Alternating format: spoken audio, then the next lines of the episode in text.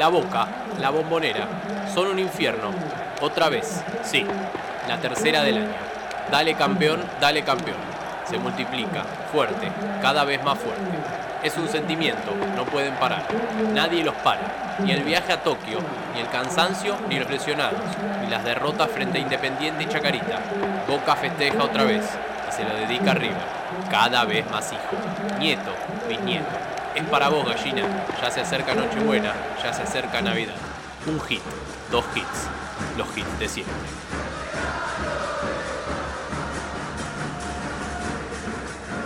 ¿Te metiste a la gente de Boca en el bolsillo? Yo no creo que soy yo que, te, me tiene que a mí me lo tienen que preguntar. Yo creo que hago un trabajo correcto, por lo menos eso, pero la gente me muestra su aprecio constantemente. Empieza un nuevo año, un nuevo siglo y un nuevo milenio. El 2000 está llegando. Campeón de América. Bienvenidos al 2000. 2000 campeón intercontinental. No es lo mismo decir 2000 menos 1998 que decir 00 menos 98. Y ahí es donde se presenta el problema. 2000 campeón de la apertura.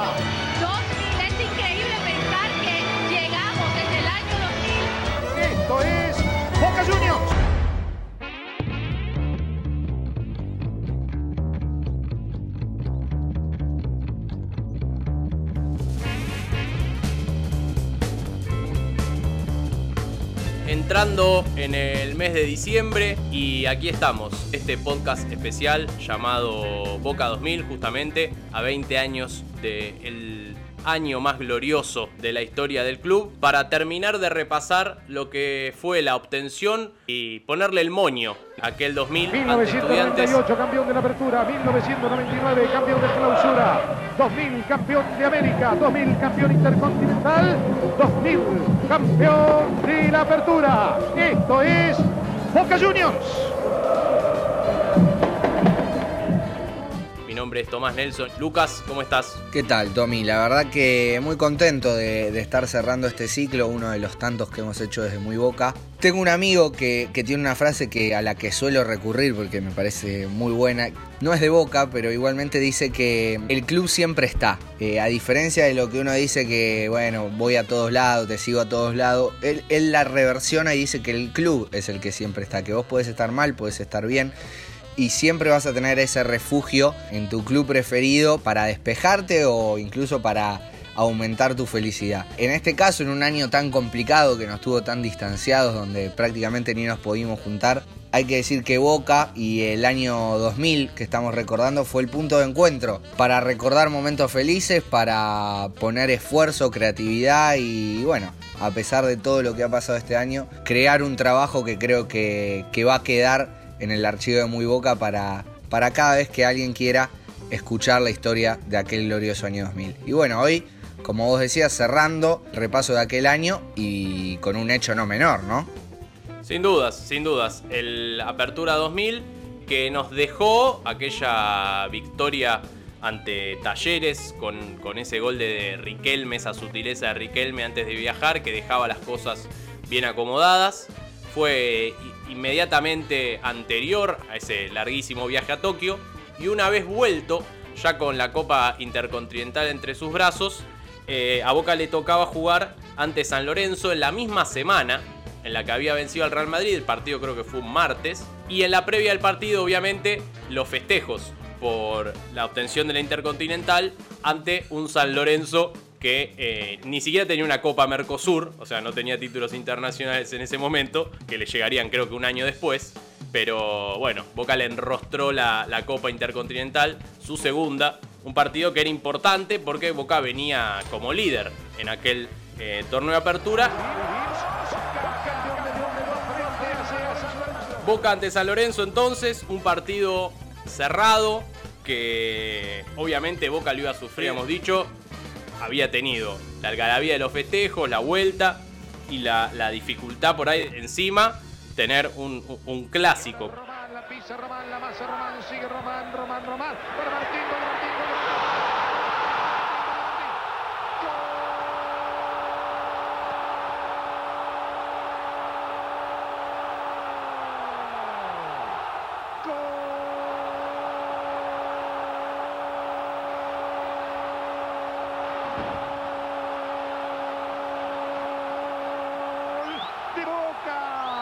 Cuando faltan seis minutos para terminar el partido. Martín, Martín, Martín, sí, Martín.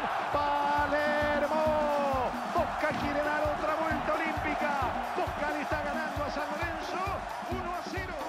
importante que se ganó y, y bueno, seguimos en la lucha ahí para terminar lo antes posible este campeonato y festejar. 1 a 0 definitivo que dejó con 5 puntos de ventaja en la cima de, de aquel torneo al que le restaban jugarse tres fechas todavía, Lucas.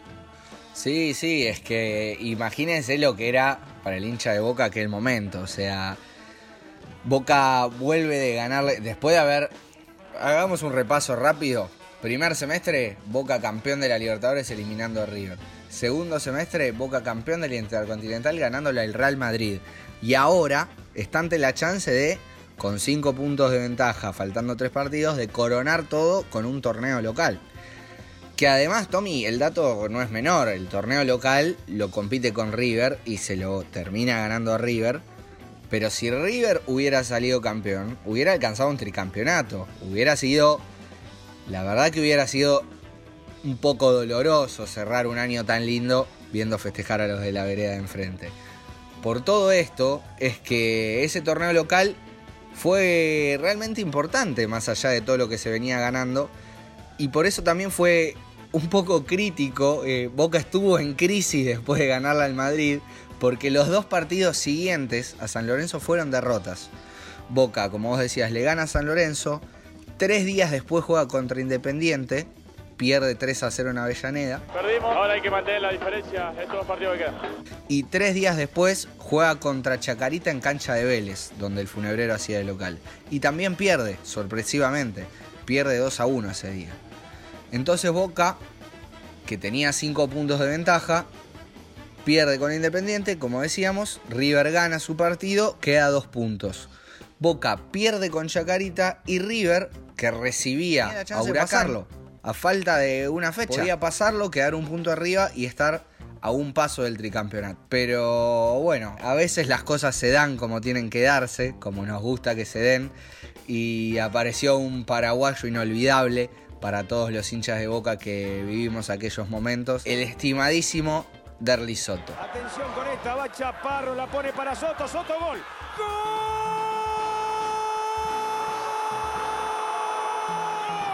Dominando el arquero de Huracán, señoras y señores. ¿Pero cuántos minutos más se jugaron? Dijo cuatro. Claudio Martín anuncia que aquí en el Monumental, River y Huracán igualaron. El puntero del campeonato cuando falta una fecha. Bueno, y con este gol de Derlis, del queridísimo Derlis, que después en el 2001 también le amargó el campeonato a River, cuando River competía con Racing. eh, con este gol decíamos, Huracán empata 1 a 1 en cancha de River en el Monumental y Boca mantiene la punta, llega a la última fecha con estudiantes puntero por un punto. Es decir, Boca llega a la última fecha sabiendo que si le gana el pincha es el campeón. Nunca había celebrado un gol como, como el que hizo Huracán, pero bueno, eh, si estamos ahí es porque nos lo merecemos. Llegaban a esa fecha 19, Boca enfrentando a Estudiantes, River a Lanús y Talleres a Newells. En esa, en esa definición tripartita que iba a tener a los tres partidos eh, de manera simultánea. Galetti Farías, ya estamos viviendo Boca Estudiantes. Por aquí estaba apareciendo Cardoso. Un Boca con su once de gala. Córdoba, Ibarra, Bermúdez, Matellán, Pagiani, Basualdo, Serna, Gustavo Barros Esqueloto, Guillermo Barros Esqueloto y Martín Palermo. Pero ninguno de estos fue el héroe de la misma, ¿no? Porque quedará el nombre Matías Arce, inmortalizado por marcar el gol en aquella tarde. Barros Esqueloto que volvió al sector derecho. Se viene Arce, se viene Arce. Martín en el área, Martín en el área. Arce.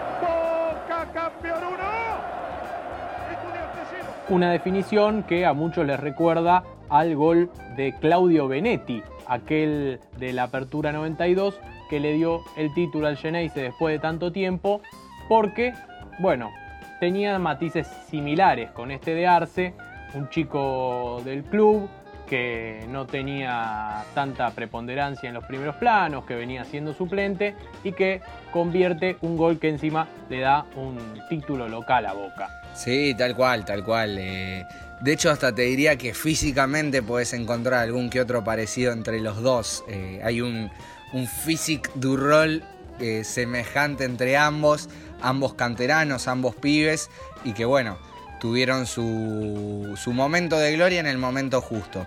Eh, vos decías con un poco de complicidad de Tower, pero bueno, Arce logró convertir eh, y, y nos contó un poco también ¿no? lo que le decía Carlos Bianchi antes de mandarlo a la cancha. Y con una particularidad, Tommy, que Bianchi lo hizo entrar y después lo sacó. Nada, Carlos era muy simple. Lo que él tenía era la simpleza esa que, te hablaba y te decía lo justo. Esa tarde me acuerdo que en el entretiempo, ya mientras eh, se jugaba el primer tiempo, me dijo que entrara en calor, que, iba a entrar todo el segundo tiempo. Después me dijo lo justo y necesario, que, esté tranquilo, que haga lo mismo que lo que venía haciendo, que yo obviamente que en la semana venía laburando bien. Y después obviamente que me apoyen en los grandes, en Román, en Pepe, en, en Hugo, en todos los que estaban alrededor mío, en Guillermo, que haga la simple, haga la simple. Y eso es lo que hice, la verdad que me dejó obviamente muy tranquilo y, y obviamente cuando, cuando entré hice la, primera jugada la hice bien y obviamente que agarré la, la confianza para, para seguir obviamente y después tuve la suerte de hacer ese gol que se quedó en la historia. En quedar en la historia de Boca es algo muy lindo y especial. Que siempre la gente me recuerda por eso. Bueno, ahí contaba Matías eh, lo que le pedía Bianchi antes de su ingreso y decíamos que fue un cambio con entrada y salida, porque Arce ingresa en el segundo tiempo, cuando Boca todavía estaba 0 a 0 y buscaba el, el gol del campeonato. Arce lo consigue a los 9 minutos del segundo tiempo y al minuto 74, o sea, poco menos de media hora después de haber ingresado, Bianchi decide sacarlo para protegerse un poco más. Ingresa Nicolás Burdizo para mantener el cero en el arco propio, una clásica del virrey como debe ser. Y entonces es así que el héroe estuvo solo media hora en cancha. Con eso le alcanzó y le sobró. El gol del campeonato lo hizo Arce. River ya perdió. Ya le ganó Lanús. Boca le está ganando a Estudiantes de La Plata. Un 2000 imborrable, estupendo, memorable para la gente de Boca.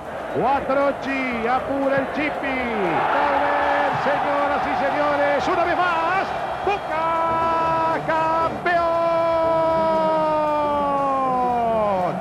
Acaba de adjudicarse en apertura 2000. Y bueno, obviamente, el estruendo total, el estruendo de incansable festejo, ¿no? Coronaba mejor año de la historia del club, eh, sin dudas, porque ni en el 78 cuando había ganado la Intercontinental y a Libertadores había podido revalidar con un, un torneo local. Es verdad que tenían otro formato, de la misma manera, pero, pero cierra sobre todo el segundo semestre, ¿no?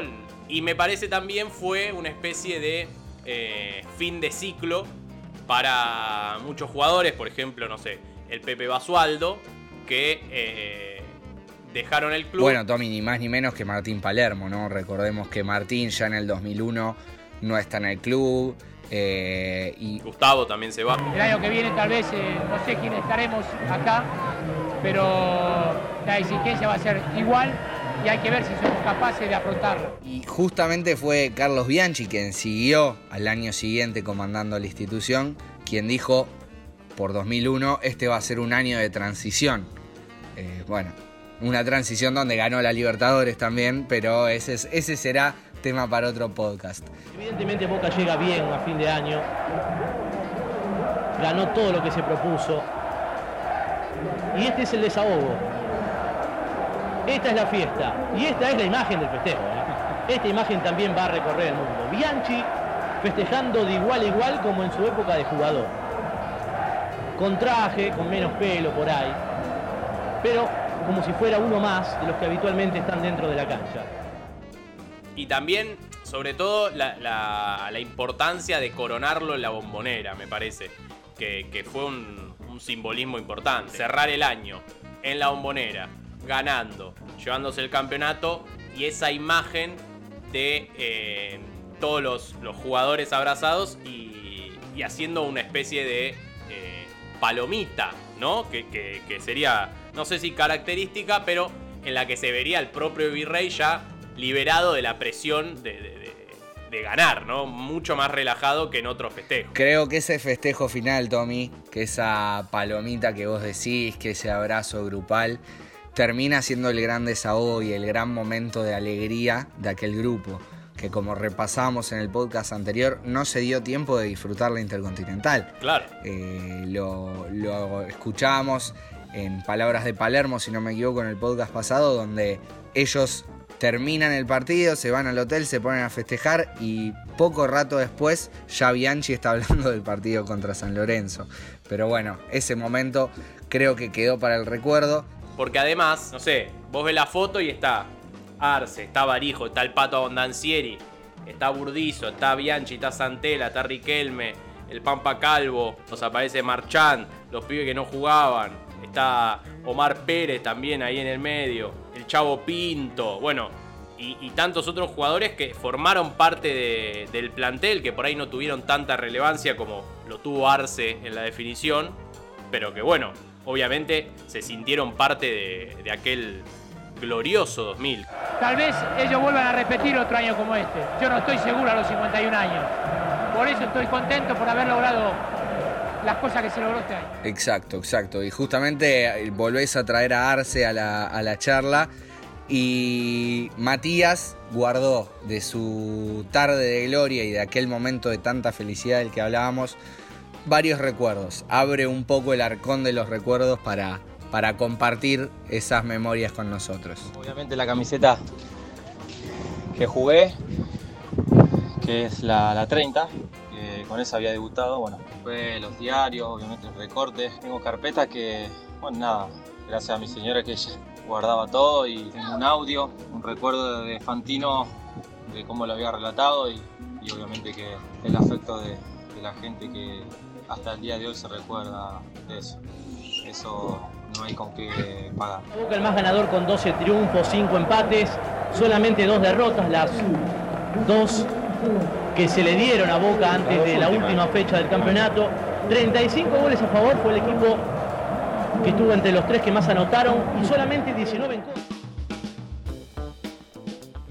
Bueno, y en este episodio final teníamos que cerrar con la palabra de un avesado en la materia, de lo que se trata de las letras y de escribir y de hablar Alejandro Dolina. Eh, podemos rescatar de, de los archivos una reflexión sobre el equipo de Carlos Bianchi. Y dice, El equipo de Bianchi, si bien no es rápido, es un equipo cuya mayor virtud son los movimientos colectivos y cierta obediencia, la buena disciplina, la garra de siempre y la magia de algunos habilidosos como el nene Riquelme, que es, sin dudas, el mejor jugador del fútbol argentino. Todo eso es este Boca, esa combinación de destreza y huevos, que da como resultado esta música que nos damos el lujo y el honor de escuchar.